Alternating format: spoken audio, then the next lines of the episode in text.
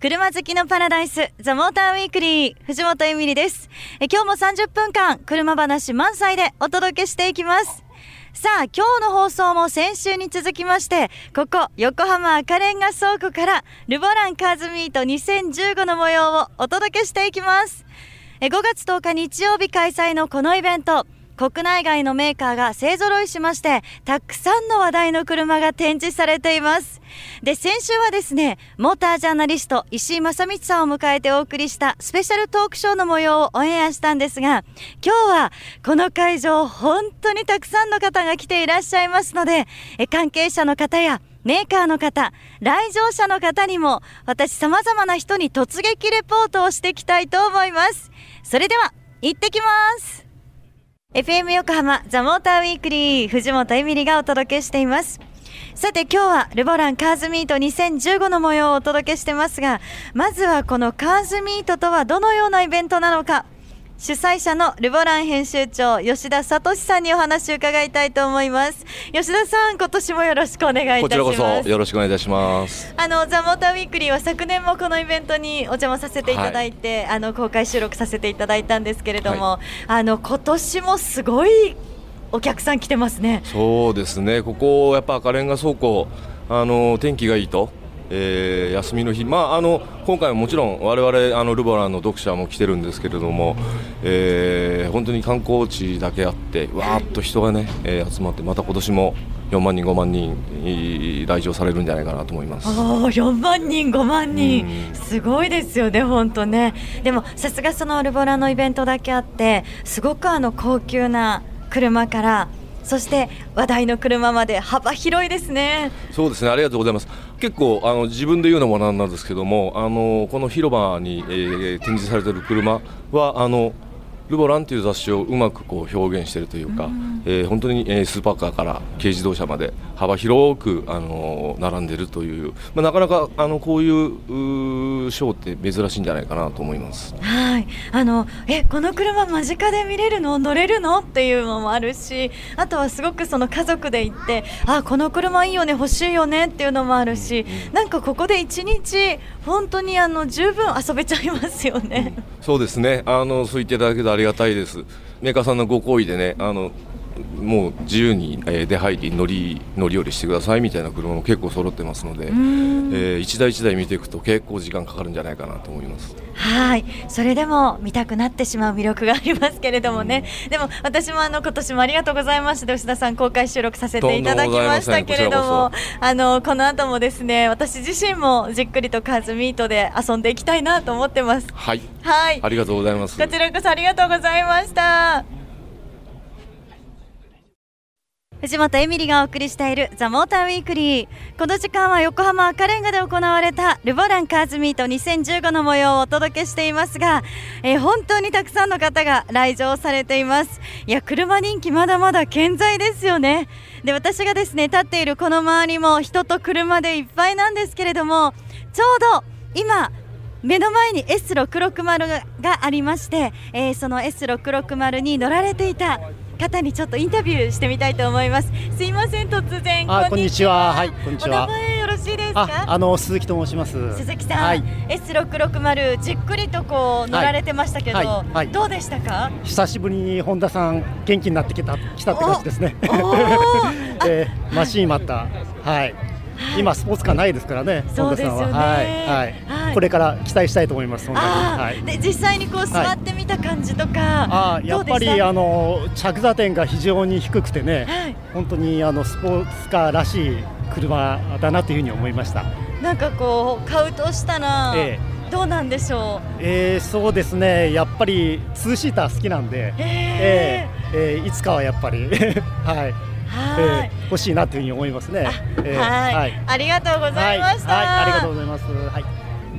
さて続いてはマツダロードスター。この車をすごくですね真剣に見ていらっしゃった方がいます。こんにちは。こんにちは。突然すみません。お名前は？カズと言います。カズさん、はい、ロードスターお好きですか？そうですね。あのやっぱりコンパクトなスポーツカーということで今もなかなかないですよね。あの高級車ってみんなでっかくなっちゃって、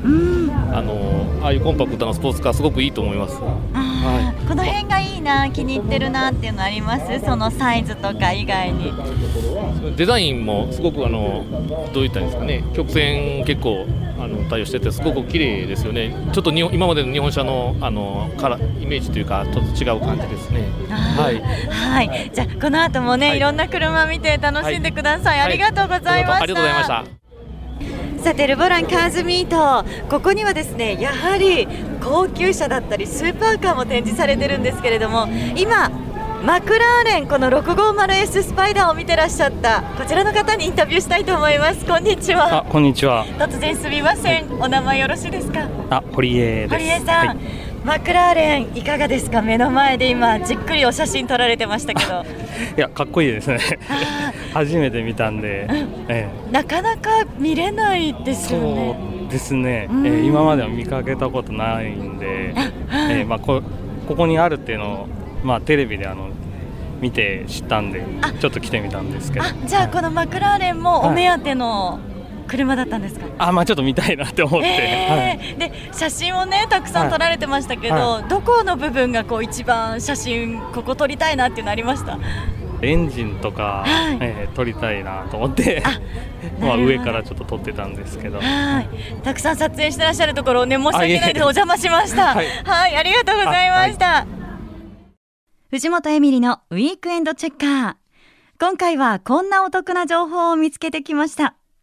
川崎、横浜で BMW 正規ディーラーを展開しているニコル BMW は通算7度目となる全国 BMW 最優秀ディーラー賞を獲得しました。それを記念して5月末までキャンペーンを実施しています。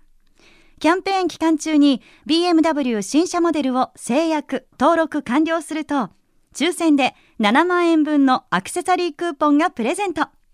また BMW6 シリーズと7シリーズ限定で横浜港のヘリコプタークルーズ、または横浜ロイヤルパークホテルでのディナー券が漏れなく申請されます。どちらもゴージャスですね。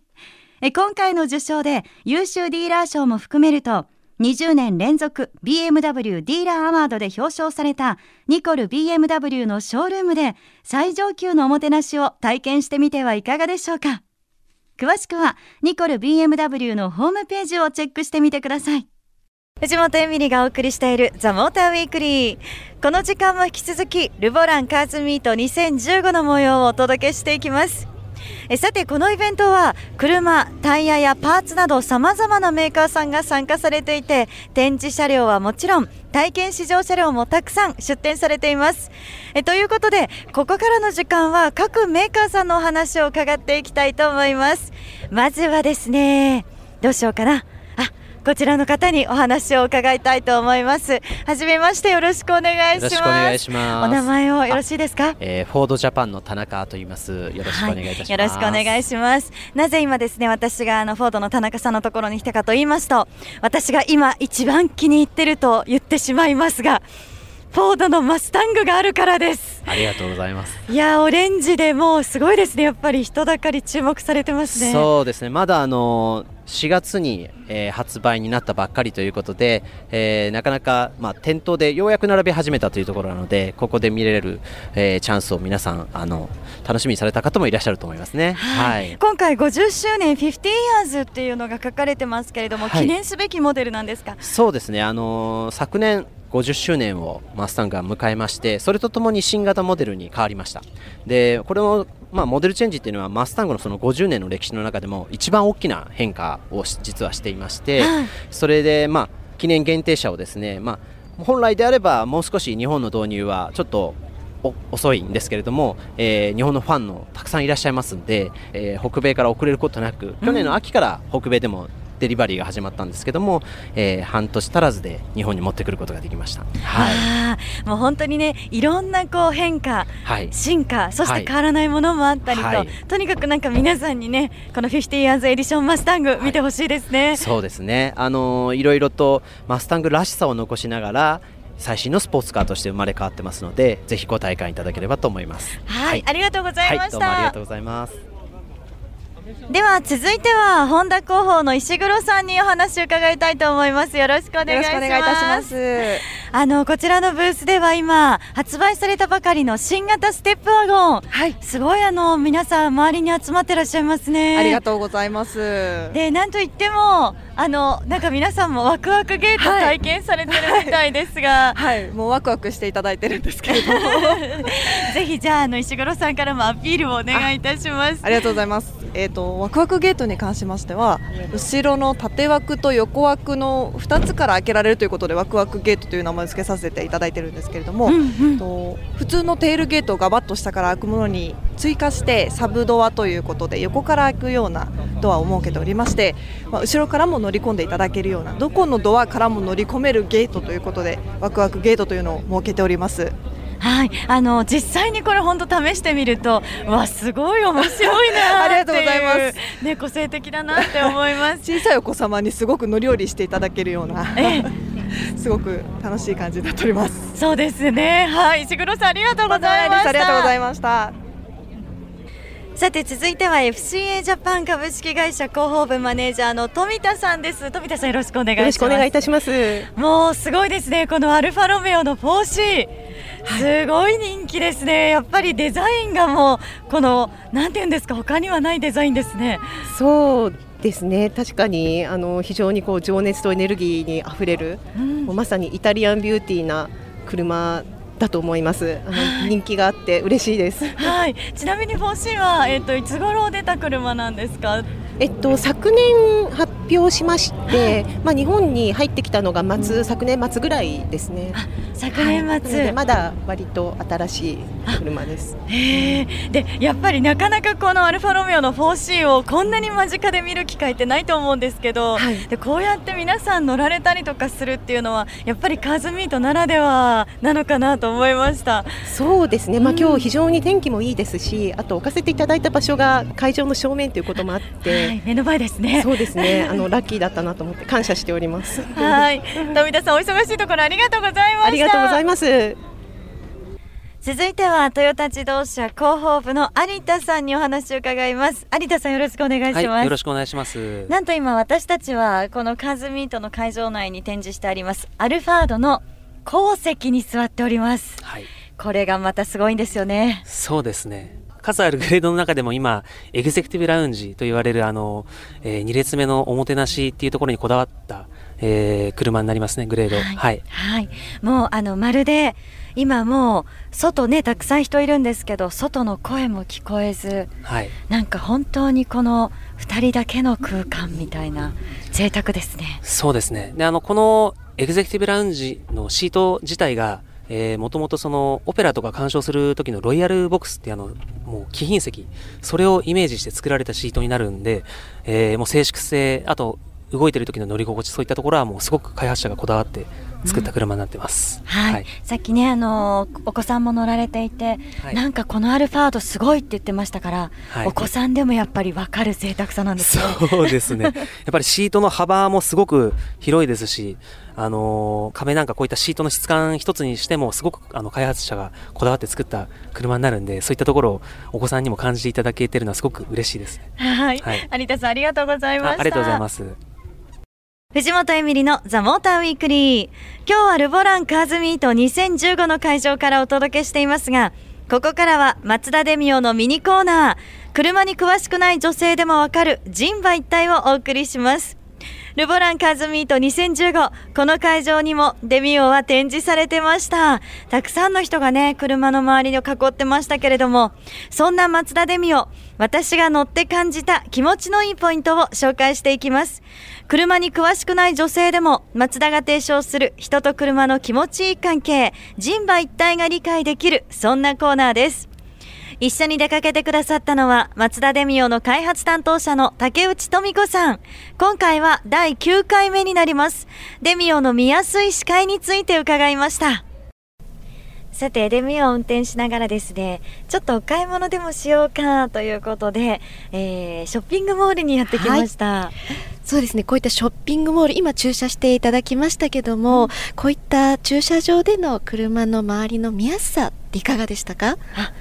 見やすさそうですよね。こういう駐車場って人は急にね飛び出してきたりとか、はい、あと車もこうあっち行ったりこっち行ったりみたいなので結構なんかこう注意してないと危ないんだなっていうのを感じたんですけど。そうですよね。こういったところで周りがよく見えるってすごい大事ですよね。大事ですね。はい。でこのデミオですとできるだけドライバーの方にはこの一番広い前側のフロントウィンドウで見ていただきたいなって思って、はい、でこのフロントウィンドウと屋根を支える柱の部分私たち A ピラーって呼んでますけども、この A ピラーを少し後ろに引いてフロントウィンドウを広く取って設定してるんですよ。あなるほど。あ確かに言われてみると広いですね。ねであと竹内さん、はい、私思ったのが今教えていただいた A ピラーとドアミラーの間に、はい、またここにこう見える隙間があって、えー、ここからの見通しもできるんだなと思ったんですけど。そうですね、はい、こういった駐車場であのお母さんとお子様とかが歩いてらっしゃる時にこの隙間から